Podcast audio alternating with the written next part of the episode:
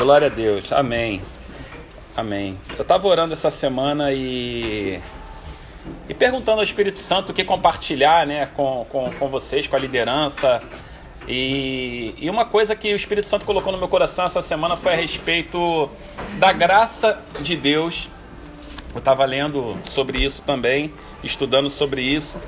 E, e como às vezes a graça é mal compreendida.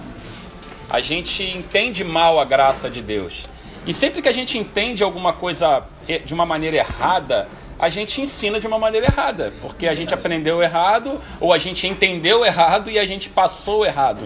Vira tipo um efeito, um efeito dominó. Então a gente vai estar sempre, você vai ver que muitas vezes, até contigo dentro do seu departamento, e esse ensinamento que eu vou trazer para vocês, a ideia dele é que você replique ele dentro do seu departamento com os seus voluntários. Né? A gente está gravando aqui, está gravando? Tá, tá gravando aqui e depois vocês vão poder ouvir, tomar notas dos pontos principais. Mas a ideia é vocês replicarem no ensino disso para os seus voluntários e também saberem como lidar com os seus voluntários diante de questões onde você precisa usar da graça de Deus. Porque quantos aqui já tiveram pessoas que vieram até você confessar de repente alguns pecados, e elas se sentiam extremamente culpadas por confessar aquilo, por passar por aquilo, e às vezes você, tipo assim, pô, peraí, o pecado não é de Deus, mas existe uma graça. E como permear, né, ter sabedoria de passear entre a graça e, e o meu compromisso de não andar em pecado? Faz sentido? Sim. Então é esse ponto que eu quero ensinar para vocês. E tem um título essa mensagem que ela se chama A Responsabilidade da Graça. Entendeu? Ah, e a ideia aqui que todos nós somos líderes, mas também nós somos liderados. E todos nós somos filhos de Deus. E como, como aprendemos aí, se todos assistiram aí é, o, o Midweek, nós somos filhos de Deus, somos servos de Deus e somos escravos de Cristo, sim ou não? É. Amém? Glória a Deus. É muito bom. Essa, não, gente, de verdade, essa parte ela me pega, vocês sabem disso, porque, enfim. Mas o principal é que a gente precisa aprender. A gente fala sobre muitas coisas a respeito da palavra de Deus. Nós falamos muito sobre fruto, falamos sobre vida no espírito, falamos sobre amor, mas ainda falta em nossa mente organizar como tudo isso funciona. Essa essa essa palavra que o apóstolo trouxe na quinta-feira, para mim ela foi muito boa, porque ela organizou muitos pensamentos na minha mente. Entendeu? Ela confirmou muitas coisas no meu coração, mas ela organizou os pensamentos da minha mente que às vezes eu não sabia colocar em ordem. O que eu quero te ajudar aqui é a colocar em ordem, porque antes de todas essas coisas virem, antes de vir o amor, antes da gente falar sobre fruto, antes da gente provar dos dons e da vida do Espírito Santo, a gente precisa experimentar a graça de Deus na nossa vida. E a graça ela vem antecedendo todas essas coisas. Mas se nós compreendemos mal a graça de Deus, a gente vai até talvez botar ela antes, mas talvez a gente vai colocar ela como absoluta e esquecer de todas as outras coisas. E o que Deus quer não é que a gente é, permeie nas, nas extremidades, é que a gente pegue tudo que Ele proporciona na Sua palavra, que começa a partir da Sua graça, que a gente traga para a nossa vida e consiga aplicar tudo em nossa vida e na vida das pessoas que andam conosco. Faz sentido? Então a primeira coisa que eu e você precisamos saber sobre graça, e talvez eu vou repetir para vocês, você já sabe disso é que sem a graça eu não tenho o amor, eu não tenho fruto, eu não tenho a vida no espírito e tampouco eu tenho a capacidade de andar em fé todo santo dia. Sem a graça não tem como eu viver todas essas coisas. Entende? É porque o amor, né, o fruto que eu falei aqui, a vida no espírito, isso só é possível para o filho de Deus. Estamos falando do verdadeiro amor, do amor ágape. O mundo não conhece esse amor. O próprio Jesus falou, porque se conhecesse, eles não conheceriam. Eles não, eles não crucificaram. Foi o apóstolo Paulo que disse, não lembro. Mas alguém falou que se o mundo conhecesse a graça, não teriam crucificado. Foi Paulo que falou. Não teriam crucificado o rei Jesus. Então, pelo mundo não conhecer essa graça, crucificaram ele. Então, o amor que o mundo conhece, é, o fruto que o mundo procura dar, as coisas que o mundo procura praticar, inclusive até a vida espiritual que o mundo traz, ela é nada se a graça não tiver habitando ali, abrindo o caminho para que todas essas coisas fluam. Então, primeira coisa sobre a graça, sem graça eu não tenho amor, fruto e vida no espírito, tampouco tenho a capacidade de andar em fé todo dia. A segunda coisa que eu preciso saber sobre graça, está lá em Efésios, capítulo 2, 8 e 9, que diz assim: Vocês são salvos pela graça, por meio da fé. E isso não vem de vocês, é uma dádiva de Deus. Não é uma recompensa pela prática das boas obras, para que ninguém venha a se orgulhar. Então, principal coisa que eu preciso também saber sobre a graça é que a graça vem de Deus por intermédio de Jesus e tampouco é pelas nossas obras. Então, a graça literalmente ela é de graça. Amém. Amém. Ela é de graça. Contudo, e é aqui que é o ponto principal que eu percebo que começa a acontecer com as nossas vidas às vezes, com a vida daquelas pessoas que estão ao nosso redor, dos nossos é, voluntários. O que eu percebo que começa a acontecer que as pessoas acreditam que o fato da graça ser de graça, ela não tem valor. Mas a gente não pode confundir o fato dela ser de graça dela não ter valor. Ela tem um valor e ela tem um valor muito alto até. O preço pago é um preço que eu e você seríamos incapazes de poder pagar. Você não poderia pagar o preço que foi pago. Por isso que ela é de graça. Ela não é de graça. É, é, é, ela só é de graça porque eu e você não teríamos a capacidade de pagar. Então, eu vou te dar um exemplo aqui para que você possa entender. Está né? Lá em Colossenses 2, 13 a 15, que diz assim: vocês estavam mortos, mortos por causa dos seus pecados e da incircuncisão da natureza humana.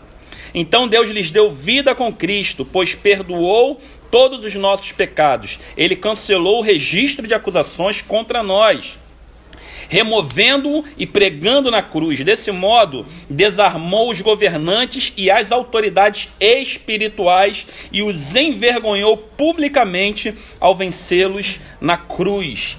Isso foi o que Jesus fez, cravou os nossos pecados, as nossas falhas, ele cravou na cruz, envergonhando quem? Os governantes dos poderes espirituais Contudo, o principal que a gente precisa. Isso aqui é favor imerecido, gente. A gente não merecia. Mas ele assim fez. Então essa é a graça. Amém? Agora, eu quero te dar um exemplo na prática, algo que eu estava pensando nesses dias e até falei com os meus filhos. Um exemplo na prática, o que, que seria graça? Assim, trazendo assim, Senhor que me perdoe por um modo assim bem natural para você poder talvez compreender comigo. É, se a graça é um pagamento de uma dívida né, que eu não podia pagar. E aí eu queria que você imaginasse, você trabalha hoje 30 dias do mês e no final do mês, o que, que acontece contigo? Você recebe o quê? O pagamento pelo trabalho, sim ou não? Salário, sim? sim, sim. Todo mundo é assim? Sim. Agora imagine que seu patrão virasse para você hoje, o, dia, o mês está começando hoje. O seu patrão e você ganha lá 5 mil reais. Seu patrão chegasse para você, ô oh, Glória, levanta a mão e recebe, gente. aproveita, aproveita. E aí você ganha. Quem ganha mais profetiza 10, pastor. e aí seu patrão chega para você lá e fala assim, ó, eu tô te pagando antecipadamente 5 mil reais para você trabalhar esse mês. Então você já está recebendo. Isso tornaria você menos responsável de executar o que você precisa executar? Não, não, muito bom. Muito Então isso não me torna menos responsável pela graça ter sido de graça, não me torna menos responsável com a graça que já me foi entregue. Isso aqui é muito importante para que a gente e nem as pessoas que andam conosco banalizem a graça. E a gente, ao ver isso, não ache que é normal. Ah, Jesus perdoa tudo. Sim, ele perdoa tudo, amém. Mas e, e a parte que eu compreendo que o sacrifício dele tem alto valor e eu preciso, né, corresponder ao alto valor dele? Não porque ele tá, não porque ele tá me cobrando diretamente, mas indiretamente sim. Ele não morreu de graça.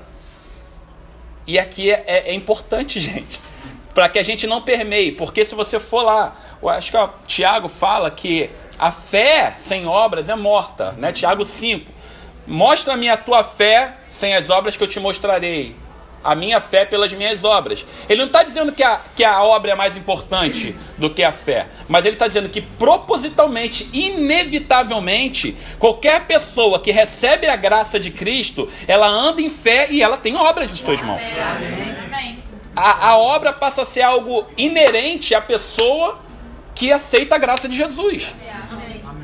Então, quando nós vemos uma pessoa que ela insiste no pecado, que ela deseja permanecer no pecado, o que, que a gente pode deduzir a partir dessa palavra? E nós podemos confrontar e corrigir essa pessoa. Querido, você precisa receber a graça de Cristo. E praticar e andar com responsabilidade na graça. Mas amém? Vamos lá. Amém. Então, agora, isso aqui que é importante. Essa dívida aí você não tínhamos como pagar e para quem essa dívida foi paga. Alguém pode chutar aí para mim? Dá uma cola aí. Para todo aquele que recebeu. para todo que quiser receber. Ela é tipo assim, é como se o patrão colocasse na mesa para todos os funcionários da empresa disponível, tá aqui o pagamento do mês de vocês. Mas eu estou pagando antecipado. Quem quiser pode vir aqui e pegar antecipado o pagamento do seu mês.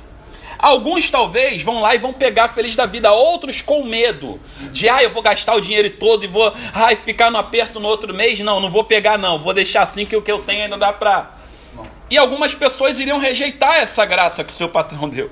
É. Assim como na nossa vida com Cristo, muitas pessoas rejeitam a graça. Então, ela é para quem? Para todo aquele que recebe a Cristo. Então vamos lá. Colossenses 2, do 6 ao 7. O apóstolo Paulo fala isso. Como, pois, recebestes o Senhor Jesus Cristo, assim também andem nele. Grava isso, andem nele.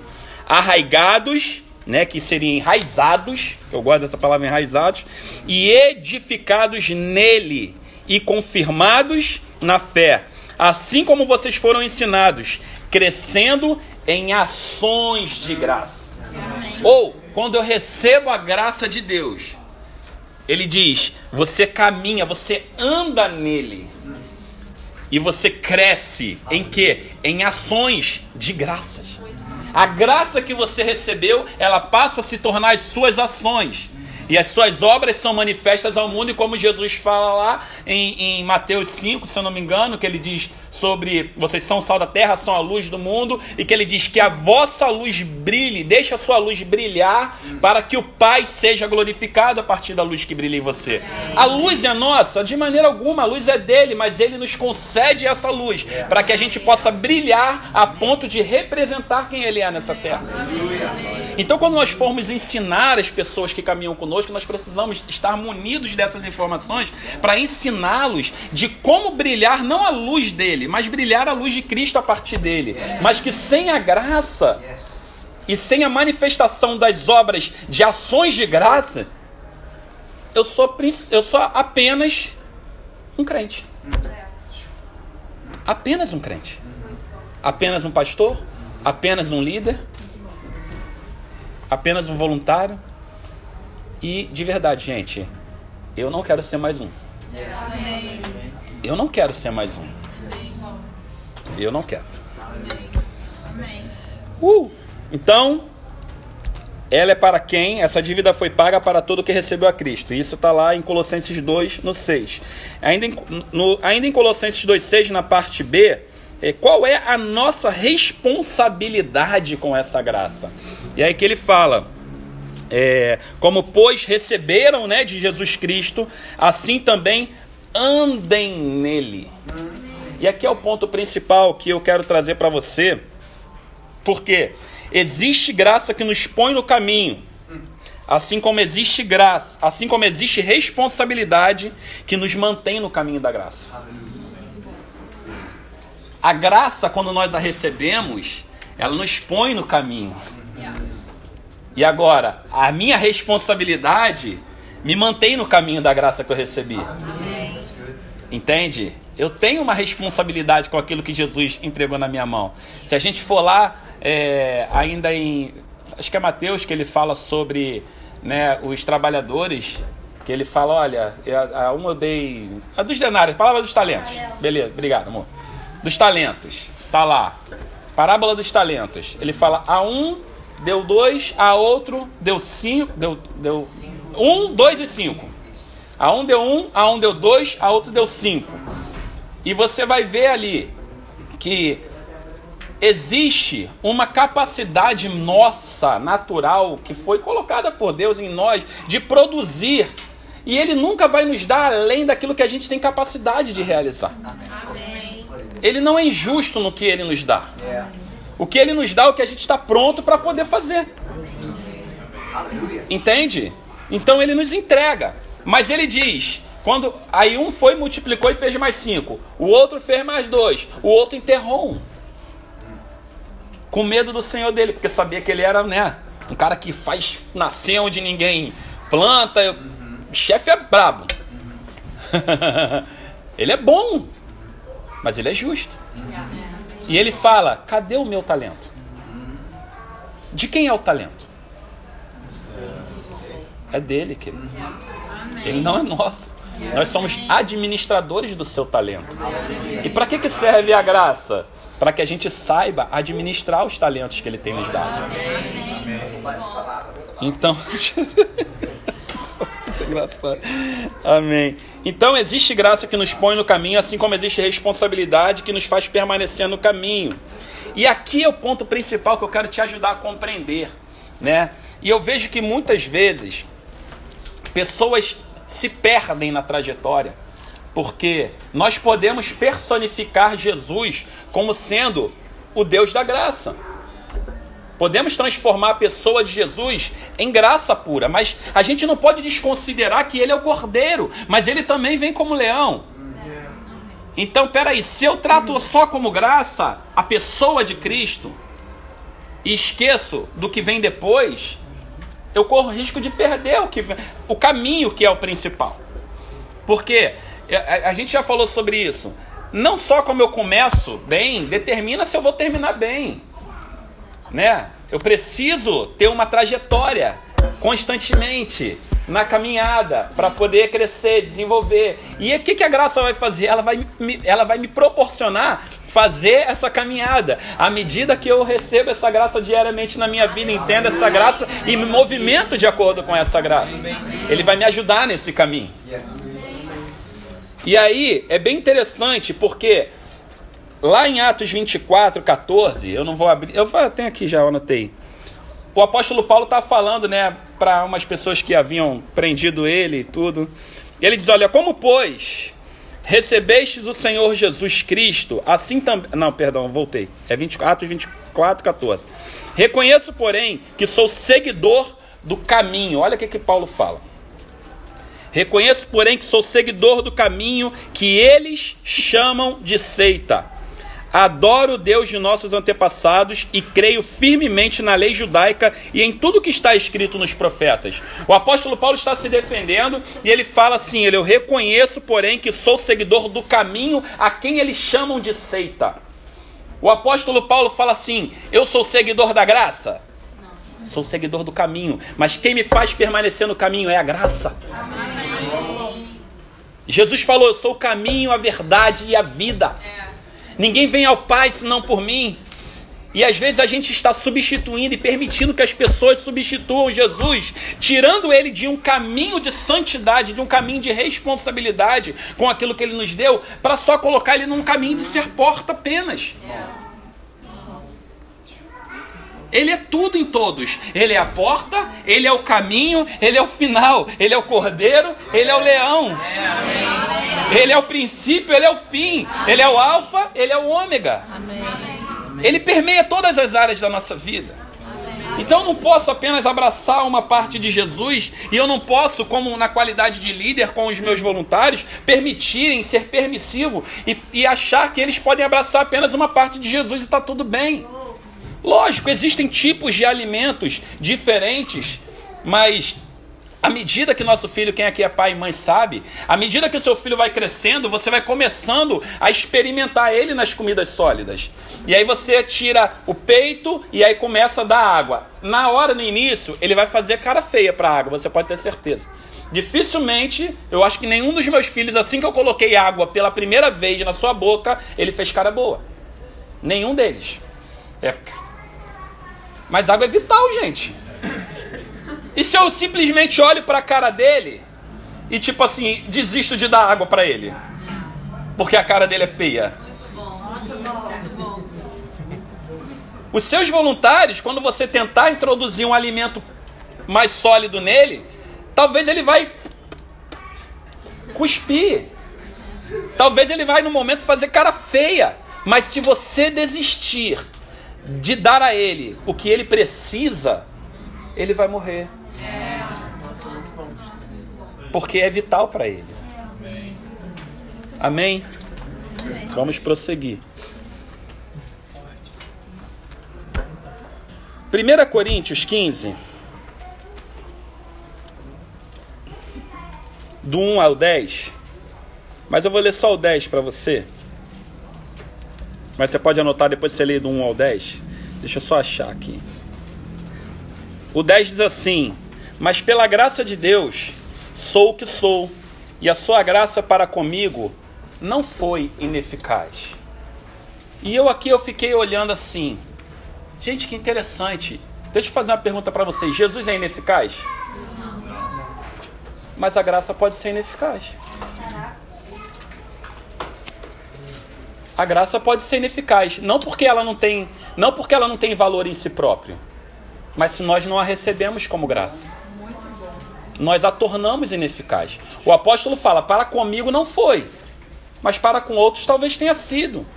E aí talvez você comece a pensar, por que, que tem tantas pessoas que começam bem a caminhada e desistem, recebe Jesus com tanta alegria ali na frente vem, oh glória a Deus. E aí Tu, pô, tu tá crente, crente que o negócio agora vai. e de repente. Essa semana que passou, teve um rapaz que marcou um gabinete comigo com a minha esposa há, há duas semanas atrás. Aí ele marcou. E ele queria uma mudança e tal. E aí marcou e desmarcou. tudo bem. Aí ele veio no culto na semana passada, né? Foi ela que pregou, né? Ele palavrão, no bom sentido. Ela pregou foi uma bênção e o rapaz aceitou Jesus. E estava, quero ser transformado. Agora fui eu que marquei, desmarquei, mas eu preciso de ajuda. Falei, amém, estamos aqui. Vamos marcar. Marquei com ele o gabinete ali na hora. Tá aqui, deixa eu ver a agenda, vou marcar. Marquei na hora, deixamos agendado. Na segunda-feira, eu fiz na terça-feira de manhã, eu fiz contato com ele porque ele foi na frente do apelo. Irmão, estou muito feliz pela sua, é, pela, seu, pela sua decisão e tal. Como a gente faz? E ele recebeu bem aquilo. Pastor, eu preciso muito de vocês. E quando as pessoas falam precisa muito de mim, eu já começo a ficar preocupado.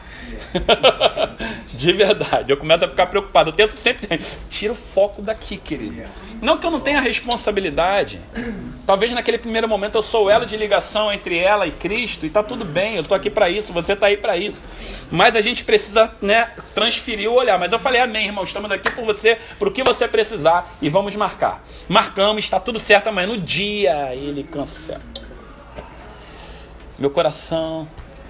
Mas aí eu orei, o Espírito Santo me deu uma palavra e eu mandei essa palavra para ele. Eu falei, irmão, não quero te obrigar a nada, te forçar nada, só senti desejo. O Espírito Santo estava ministrando isso no meu coração. E eu senti desejo de compartilhar com você. Está aqui. Ele leu e nem me respondeu. Mas. A graça chegou assim ou não? Mas ela foi ineficaz para ele. Não porque a graça é ineficaz, mas porque a gente a torna ineficaz. Se nós não temos responsabilidade com a graça que nos foi concedida.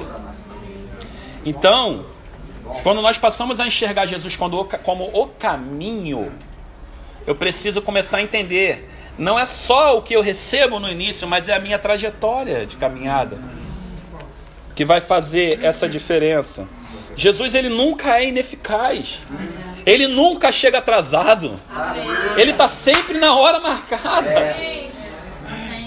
A palavra de Deus diz que mesmo quando nós somos infiéis, Ele permanece fiel, porque Ele não pode negar quem Ele é.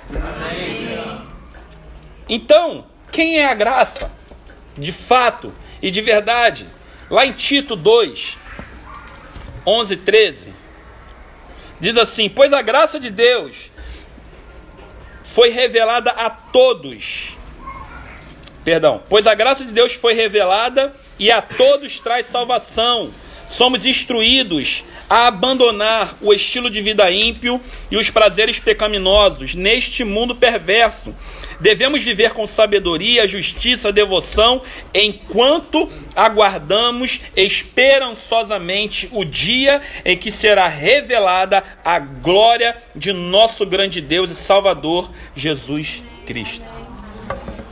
Então, a graça é a manifestação que veio por meio de Jesus. Se você for lá, anota aí, João, capítulo 1, verso 17, diz que como a lei veio por intermédio de Moisés, a graça e a verdade vieram por intermédio de Jesus Cristo. Ele trouxe a graça com ele para que nós a conhecêssemos, e essa graça que ele nos entregou para que nós permanecêssemos no caminho. Então a graça não me leva só a conhecer a pessoa de Jesus Cristo, mas me leva a caminhar com a pessoa de Jesus Cristo. Eu posso simplesmente conhecer Jesus pela graça, mas não caminhar com Ele. E se eu não caminhar com Ele, eu não estou no caminho da verdade. Então, com isso, o que, que a graça te traz? Três coisas. A primeira, a graça te traz salvação. Está aqui nesse texto de Tito que eu li para você.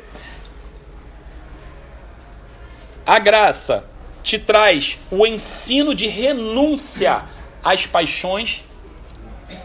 Isso aqui, gente, essa parte fundamental que eu acho muito bom para vocês é, tratarem com os seus voluntários, porque salvação é a primeira coisa, amém? Está aqui na palavra em Tito. É um ensino para pastores. E depois ele vem, a graça, ela traz um ensino para a renúncia das paixões. Tipo, quem renuncia? É Cristo que renuncia às nossas paixões? Não. Nós. Isso é obra? Sim. Por quê? Porque eu estou na graça. e essa obra mostra a minha fé. E ponto 3. A graça traz esperança da revelação da glória de Jesus. Ela faz com que a gente aguarde com expectativa a volta do nosso Senhor, que vem nos resgatar. Amém. E aqui nós estamos para realmente isso. Então, só para finalizar e acabando mesmo, graça do original, essa graça que eu falei, graça, graça, graça, do original charis, no grego, eu vou dizer tudo que graça é aqui nesse negócio. Eu vou ler tudo para você hoje. Graça é aquilo que dá alegria, deleite, prazer, doçura, charme, amabilidade, graça de discurso, graça e boa vontade, amável bondade, favor, da bondade misericordiosa pela qual Deus, exercendo sua santa influência sobre as almas, volta-as para Cristo, guardando e fortalecendo, fazendo com que cresçam na fé cristã, conhecendo é afeição e despertando é, as pessoas ao exercício da virtude cristã, o que é devido à graça, a condição espiritual de alguém governado pelo poder da graça divina, sinal ou prova da graça, benefício e presente da graça. Olha quanta coisa maravilhosa a graça traz pra gente. Mas isso não se sustenta se a gente não andar nisso. Então, isso tudo que Cristo proporciona para nós para que a gente tenha a responsabilidade de permanecer no caminho da graça. Amém? Eu quero que vocês sejam realmente fortes, e, primeiro, principalmente esse final. Você não precisa ler tudo que é a graça aqui, mas essa parte de salvação, ensino, renúncia às paixões e esperança da revelação da glória fala de um começo quando eu recebo a Cristo, fala de um meio enquanto eu aguardo a Cristo, renunciando quem eu sou, naturalmente, e fala de um final, de uma esperança que eu tenho aguardando a volta do nosso Senhor. Amém? Vamos ficar de pé.